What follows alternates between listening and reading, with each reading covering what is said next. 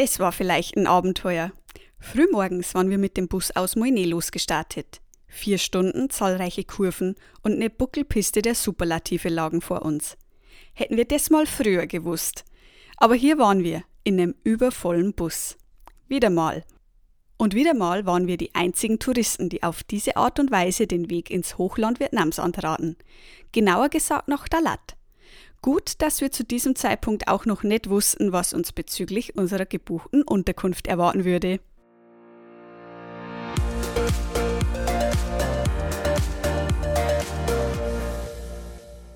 Hey, ich bin Melanie und Gründerin von Rucksack rauf und weg, deiner zuverlässigen Quelle für tolle Reiseprodukte und nützliche Reisetipps. In meinem Podcast Rucksackgeschichten nehme ich dich mit in alltägliche, lustige und herausfordernde Erlebnisse, die mir bisher auf meinen Reisen so passiert sind. Warum? Um dir zu zeigen, dass es auch beim Reisen Hochs und Tiefs gibt und es genau diese Erlebnisse sind, die sie einzigartig und unvergesslich machen. Also komm mit mir mit und lass dich von mir in fremde Länder und Kulturen entführen. Bist du dabei? Dann Rucksack rauf und weg. Mui Ne, dem kleinen Kitesurfer-Paradies an der Küste Vietnams, mussten wir auf Wiedersehen sagen. Hier hatten wir eine richtig tolle Zeit verbracht, denn unter anderem hatten uns auch Freunde besucht, die auf ihrer Vietnam-Rundreise einen Zwischenstopp hier einlegten. Es war früher Morgen. Die Sonne stibitzte sich gerade über den Horizont, als wir dem Fahrer unsere Tickets in die Hand drückten. Er bedeutete uns einfach, dass wir uns einen Platz nehmen sollten, irgendwo, wo wir wollten. Bislang war der Minibus, der für ca. 25 bis 30 Leute ausgelegt war, noch relativ leer. Wir entschieden uns daher für einen Sitzplatz recht weit hinten, so dass wir alles im Blick hatten. Als wir uns setzten, merkte ich die ausgeleierten Federn des Sitzes. Naja, das würde ja bequem werden. Unser Ziel war Dalat, eine Stadt oder eher ein Dorf, wie wir vermuteten, im Hochland Vietnams. Die Fahrt würde rund vier Stunden dauern. Ideal, denn so konnten wir beide einfach nochmal etwas die Augen zumachen und dösen. Dachten wir zumindest. Immer mehr Leute setzten sich, die Plätze wurden weniger und weniger. Als der Minibus fast voll war, schlossen sich die Türen. Unsere Backpacks waren im Kofferraum verladen und ich hoffte nur, dass meiner nicht wieder in Fischsoße rumkugeln würde wie schon auf der letzten Busfahrt. Der Geruch war nämlich nicht nur richtig penetrant, sondern auch richtig eklig, als würde man den Sack alter Fische mit sich am Rücken rumtragen. Der Bus fuhr los und wir machten es uns so bequem wie möglich. Wir dachten, wir würden jetzt einfach mal vier Stunden lang dahin fahren, direkt ans Ziel. Aber weit gefehlt. Denn der Fahrer machte noch an diversen Stops halt, an denen zwar auch Leute ausstiegen, aber auch welche zustiegen. Und es stiegen definitiv mehr Leute ein als aus. Relativ schnell sahen wir uns ein weiteres Mal mit der vietnamesischen Kultur konfrontiert, denn der Minibus war nach nur wenigen weiteren Stops so überfüllt, dass die Fahrgäste schon zu dritt auf den Plätzen saßen, Schulter an Schulter, Oberschenkel an Oberschenkel. Wir warteten darauf, dass sich auch noch zu uns jemand dazugesellen würde, aber neben den Touris wollte dann anscheinend doch keiner mehr sitzen. Nun ja, ich könnte zwar jetzt an dieser Stelle behaupten, dass wir gerne noch jemanden den Platz angeboten hätten, aber das wäre schlicht und ergreifend gelogen. Wir saßen auf einem durchgesessenen Sitz nämlich auch schon so unbequem genug. Und wir hatten das für die nächsten vier Stunden vor uns. Aber der Minibus war so überfüllt, dass auch drei Fahrgäste auf einer Zweierbank nimmer geholfen hätten. Aber wir wären ja nicht in Vietnam, wenn sich für so etwas keine Lösung finden würde. Kurzerhand wurden dann einfach noch ein, zwei kleine Stühle in den Gang reingestellt und diejenigen, die immer noch keinen Platz hatten, saßen irgendwie vorne um den Fahrer rum.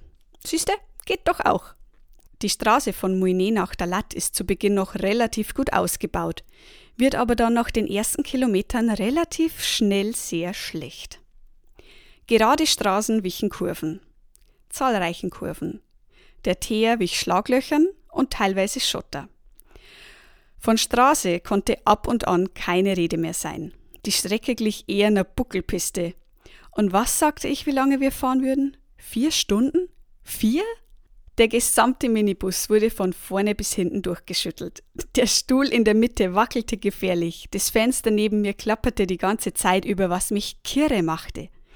Der Federkern des Sitzes bohrte sich in mein Sitzfleisch und mir wurde unwohl von den vielen nicht enden wollenden Kurven und Löchern und der rasanten Fahrweise, die unser Fahrer an den Tag legte. Ja, der Bus hatte definitiv schon bessere Zeiten gesehen. Aber wir hatten über die Zeit auch schon schlimmere Busse gesehen. Trotzdem fragte ich mich, wie ich diese vierstündige Fahrt nur aushalten sollte. Zumal sich auch unsere süße Vorstellung von etwas Ruhe und einem kleinen Nickerchen so schnell verflüchtigte, wie du eine Busfahrt ist lustig sagen kannst. Und als wir schweren Herzens den lieblichen Gedanken an Schlaf beiseite geschoben hatten, weil das bei dem Geholper und Gepolter wirklich unmöglich war und ich eh schon damit zu tun hatte, den unbequemen Federn im Sitz auszuweichen, sowie meinen Kopf nicht allzu nah an die Scheibe zu bringen, ja, ein Schlagloch und du klebst dran, trauten wir bei einem Blick nach rechts auf die andere Sitzreihe unseren Augen kaum. Der Körper war nach vorne gebeugt, sodass der Kopf an der Lehne des Vordermanns auflag und bei jeder Bodenwelle kurz auf und ab hüpfte, bevor die Stirn wieder auf den Vordersitz knallte. Die Arme hingen seitlich nach unten und konnte das wirklich wahr sein? Schlief die Frau? Wir trauten unseren Augen kaum, aber als sie sich auch nach zehn Minuten noch immer nicht bewegte, um sich zumindest mal wieder in eine bequemere Position zu bringen, fühlten wir uns bestätigt. Wie kann man nur so schlafen? Ich meine, wie cool ist das denn bitte, wenn du einfach so überall schlafen kannst? Und seitdem fühlen wir uns darin bestärkt, dass unsere bisherigen Beobachtungen stimmten. Asiaten konnten wirklich überall und in wirklich jeder erdenklichen Position schlafen. Eine Eigenschaft, die ich wirklich sehr bewundere. Vor allem bei diesen Umständen. Und die ich mir auch oft selbst wünschen würde, aber die ich mal so gar nicht habe. Nach rund vier Stunden des Rumgeschaukelt und durchgeschüttelt werdens kamen wir an einem recht unspektakulären Busbahnhof in der Latt an. Schon beim Aussteigen merken wir, hier war es definitiv kühler als in Muine. Was aber nicht an der Sonne, sondern an dem frischen Wind lag, der hier oben wehte. Während wir uns vor vier Stunden noch auf Meereshöhe befanden, waren wir jetzt auf 1500 Metern. Das war schon echt ein Unterschied. Ich dachte mir eigentlich, dass wir in eine Art kleine Bergstadt kommen würden, die noch sehr ursprünglich anmutet, zumindest in gewissen Ecken. Daher war ich mehr als überrascht, dass sie doch so groß war und touristisch. Und daher war auch verhältnismäßig viel los. Nach Muine hatten wir uns eigentlich schon auf ruhigere Tage in Vietnams Hochland gefreut, in einer kleinen, überschaubaren Stadt. Aber Vietnam hatte mich ein weiteres Mal überrascht. Und statt einem ursprünglich anmutenden Städtchen in den Bergen fand ich mich in einer Stadt wieder, die relativ ähnlich wie Moine war. Im direkten Vergleich dazu aber trotzdem sehr relaxed und nur halb, äh, viertel so touristisch. Die City ist trotzdem sehr überschaubar und man findet sich schnell zurecht. Untergekommen waren wir dieses Mal in einer kleinen Airbnb-Wohnung, mit der wir aber noch unser blaues Wunder erleben sollen, aber dazu später mehr. Da sich die Wohnung etwas außerhalb befand, nahmen wir uns ein Taxi. Doch hier tauchte schon die erste Hürde auf, denn der Fahrer fand die Adresse nicht. Also fuhren wir erst ein paar Mal um den Block, bevor das Gesuche dann wirklich zu Ende war und der Taxifahrer uns aussteigen ließ. Und jetzt? Da auch wir uns nicht auskannten, liefen wir in der Siedlung noch verlorener rum, als wir rumgefahren waren. Die Straße war schon die richtige, aber das Haus war nicht da. In der Beschreibung hieß es auch, dass es noch eine Parallelstraße gibt, aber die fanden wir einfach nicht. Glücklicherweise tauchte nach einer Viertelstunde oder so ein Rollerfahrer auf, der uns unsere Verzweiflung wohl schon von der Ferne angesehen hatte. Er hielt an und fragte uns, ob wir Hilfe bräuchten. Als wir ihm erklärten, dass wir die Unterkunft nicht finden, meinte er nur, dass die Parallelstraße dort drüben verläuft. Und er würde das mal für uns überprüfen und nach dem Haus, das wir ihm noch auf einem Foto gezeigt hatten, Ausschau halten. So brauste er also wieder davon und wir blickten ihm nach.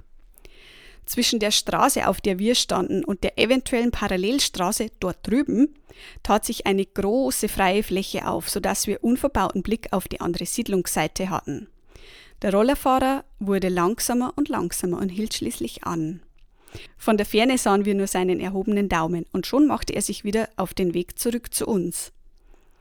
In relativ gutem Englisch bestätigte er uns dann, dass unsere Unterkunft dort drüben war und ob er uns denn rüberfahren sollte. Florian und ich schauten uns an. Rüberfahren? Auf dem Roller?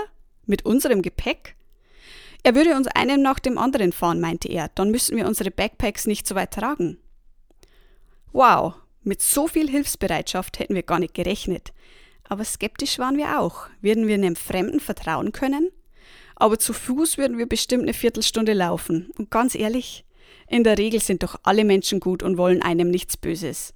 Also ließen wir uns drauf ein. Ich stieg zuerst auf, er rutschte auf dem Roller ganz nach vorne, was er auch musste, denn ich hatte nicht nur meinen schweren, riesigen Backpack am Rücken, sondern auch noch einen Tagesrucksack vorne umhängen. Und damit du nicht auch so überladen wie ich rumlaufen musst, verlinke ich dir in der Folgenbeschreibung den Artikel zu tollen, empfehlenswerten Handgepäckrucksäcken, die sich auch für Backpacking eignen. Als ich dann endlich am Roller saß, fuhren wir los. Es ging die Siedlungsstraße entlang, wir bogen links ab und kurz darauf nochmal links in die Parallelstraße rein. Vor dem Haus setzte er mich ab und machte sich auf den Weg, um Florian zu holen.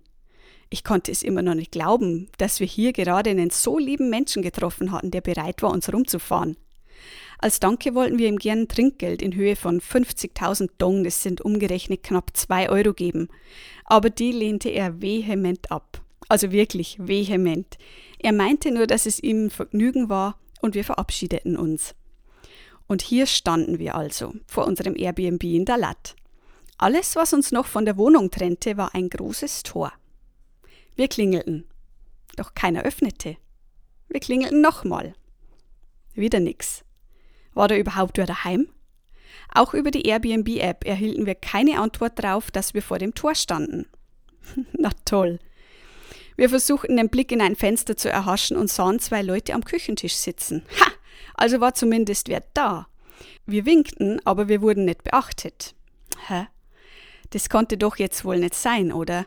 Bevor wir hier bis zum Abend stehen würden, und es wurde langsam immer kühler, drückten wir einfach alle Klingeln durch. Das Paar vom Küchentisch stand auf, öffnete das Fenster und fragte dann, was wir wollten. Als wir sagten, wir sind die Airbnb-Gäste, winkte der Mann nur ab und sagte, wir vermieten nicht, geht weg. Wir schauten uns an, echt jetzt? Unser Start hier war bis auf die Ausnahme mit dem Rollerfahrer echt etwas holprig.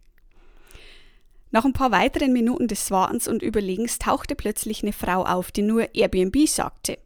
Dann schloss sie das Tor für uns auf und holte uns ins Haus. Wir freuten uns auf unsere Wohnung, denn laut Bildern war sie schön hell mit kleiner Küche und brandneu. Die Frau sprach leider kein Englisch, bedeutete uns aber ihr zu folgen. Zuerst ging es eine Treppe entlang des Hauses hoch und links in die Haustür rein. Wir standen direkt in der Küche und im Wohn- und Esszimmer. Das sah ja schon mal nett aus. Eine Mini-Küchenzeile zu unserer rechten und ein Esstisch und die Couch auf der linken Seite. Da hinten war noch eine Tür, sicherlich der Abstellraum. Dann zeigte sie uns unser Zimmer und führte uns die Treppe nach unten. Zwei Stockwerke. Wir kamen an zwei weiteren Türen vorbei, bevor wir vor unserer Tür standen. Wir betraten den Raum. Das Licht ging an. Echt jetzt? Ein Kellerzimmer?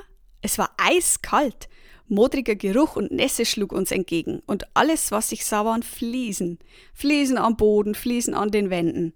Ein Bett stand verloren im Eck, und weder ein Teppich noch ein Stuhl oder gar eine kleine Ablagefläche hatten sich hierunter verirrt. Der Raum war kahl und dadurch unwohnlich und kühl. Nicht nur von den hier drin herrschenden Temperaturen. Ich war baff und wusste gar nicht, was ich zuerst tun oder sagen sollte.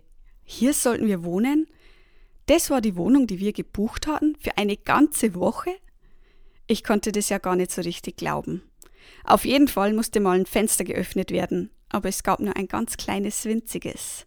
Deshalb war es auch so dunkel und das Licht war an. Kurzum, wir waren in einem Kellerloch gelandet. Die Frau meinte, wir sollten noch mal kurz mit nach oben kommen. Wir mussten noch unseren Ausweis fotografieren lassen. Das ließen wir uns nicht zweimal sagen. Wahrscheinlich würden wir die ganze Woche oben wohnen und schlafen, denn unten im Keller hielt man es ja kaum aus. Aber oben angekommen wartete die nächste Überraschung auf uns. Zwei Leute standen nämlich in der Küche und kochten. Hä? War ich jetzt im falschen Film? Die sprachen zumindest etwas Englisch und stellten sich als unsere Mitbewohner vor. Jetzt verstand ich gar nichts mehr. Die anderen Türen, die ich gesehen hatte, waren wohl noch Zimmer? Nachdem der Ausweis fotografiert war, gingen Florian und ich in unser Zimmer zurück, um mal alles sacken zu lassen. Der kahle, unpersönliche Kellerraum ohne richtiges Fenster, die Kälte, die Küche, die Mitbewohner. Oh, die Kälte. Erstmal Heizung einschalten, denn wenn wir schon kein Fenster haben, dann doch wenigstens eine Heizung, oder? Doch die gab es auch nicht. Wir waren mittlerweile wirklich baff, denn die Wohnung entsprach überhaupt nicht der Beschreibung auf Airbnb. Und hinzu kommen jetzt auch noch Staub und Haarflusen, die im Zimmer rumlagen. Wir waren K.O. und hungrig. Also machen wir uns erstmal auf in die Stadt, um etwas zu essen und zu beraten, wie es weitergehen würde. Und nach einer leckeren, warmen Nudelsuppe sah doch die Welt schon wieder ganz anders aus. Und die heiße Suppe, die konnten wir wirklich brauchen, denn mittlerweile war es Abend und wir waren ziemlich durchgefroren. Außerdem gab es auch fast nichts, was eine heiße Dusche nicht riechen kann, oder?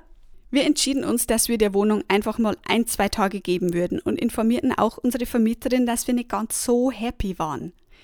Die Nacht in der Wohnung war entsprechend mega kalt, denn nach einer missglückten heißen Dusche, wir hatten nämlich den Boiler nicht zum Laufen gebracht, schöne Sch ja, hatten wir uns ernsthaft Gedanken gemacht, ob wir hier eine Woche lang bleiben wollen.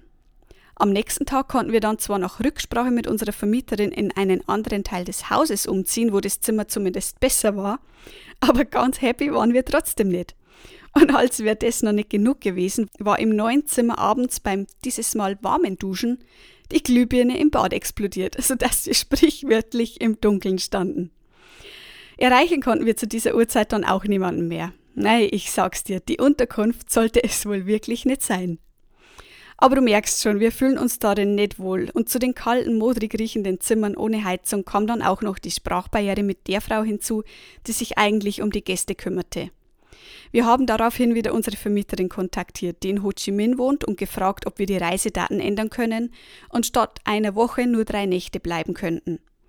Aber die war recht starrsinnig und wollte uns nur eine Nacht von sieben erstatten. Nachdem wir in kurzer Rücksprache mit dem Airbnb-Kundensupport die Unterkunft dann kurzfristig einfach storniert haben, hatten wir aber den Preis für drei von sieben Nächten zurückbekommen. Und für den Rest unseres Aufenthalts hatten wir uns dann direkt vor Ort einfach eine Unterkunft gesucht. Modriges Zimmer, kalte Räume waren hier dann Fehlanzeige. Und jetzt endlich konnten wir unseren Aufenthalt in der Latt so richtig genießen und sind erstmal für einen leckeren Kaffee ausgerückt. Ein Tipp von mir noch an dieser Stelle. Die Unterkunft, die wir gebucht hatten, hatte noch gar keine Bewertungen. Ein Indiz dafür, ob die Unterkunft aber auch ohne Bewertungen was taugt, findest du im Profil des Gastgebers.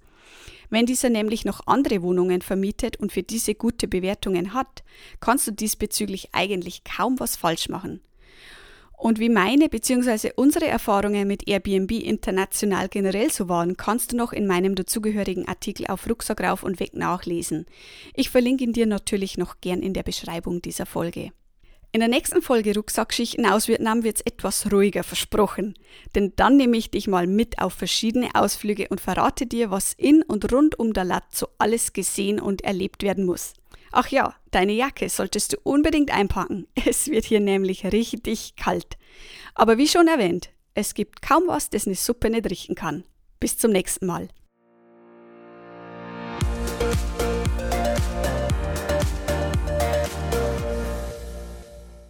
So, vielen lieben Dank an dich fürs Zuhören und fürs Dabeisein bei der heutigen Rucksackschichte. Ich hoffe, dir hat's genauso viel Spaß gemacht wie mir. Wenn ja, dann lass mir gerne eine liebe Bewertung da oder melde dich zum Rucksack rauf und weg Reisetelegramm an. Circa einmal monatlich flattern so nicht nur persönliche Empfehlungen, sondern auch aktuelle Einblicke in meinen Reisealltag in dein E-Mail-Postfach. Und wenn du auf der Suche nach klar strukturierten und übersichtlich aufbereiteten Produktempfehlungen und Reisetipps bist, dann klick dich mal rein auf www.rruw.de. Dort kannst du mir übrigens auch deine speziellen Fragen rund ums Reisen stellen, gerne als Kommentar oder per Mail. Ich freue mich schon, von dir zu hören. Alle relevanten Links und Infos findest du übrigens wie immer in der Beschreibung dieser Folge.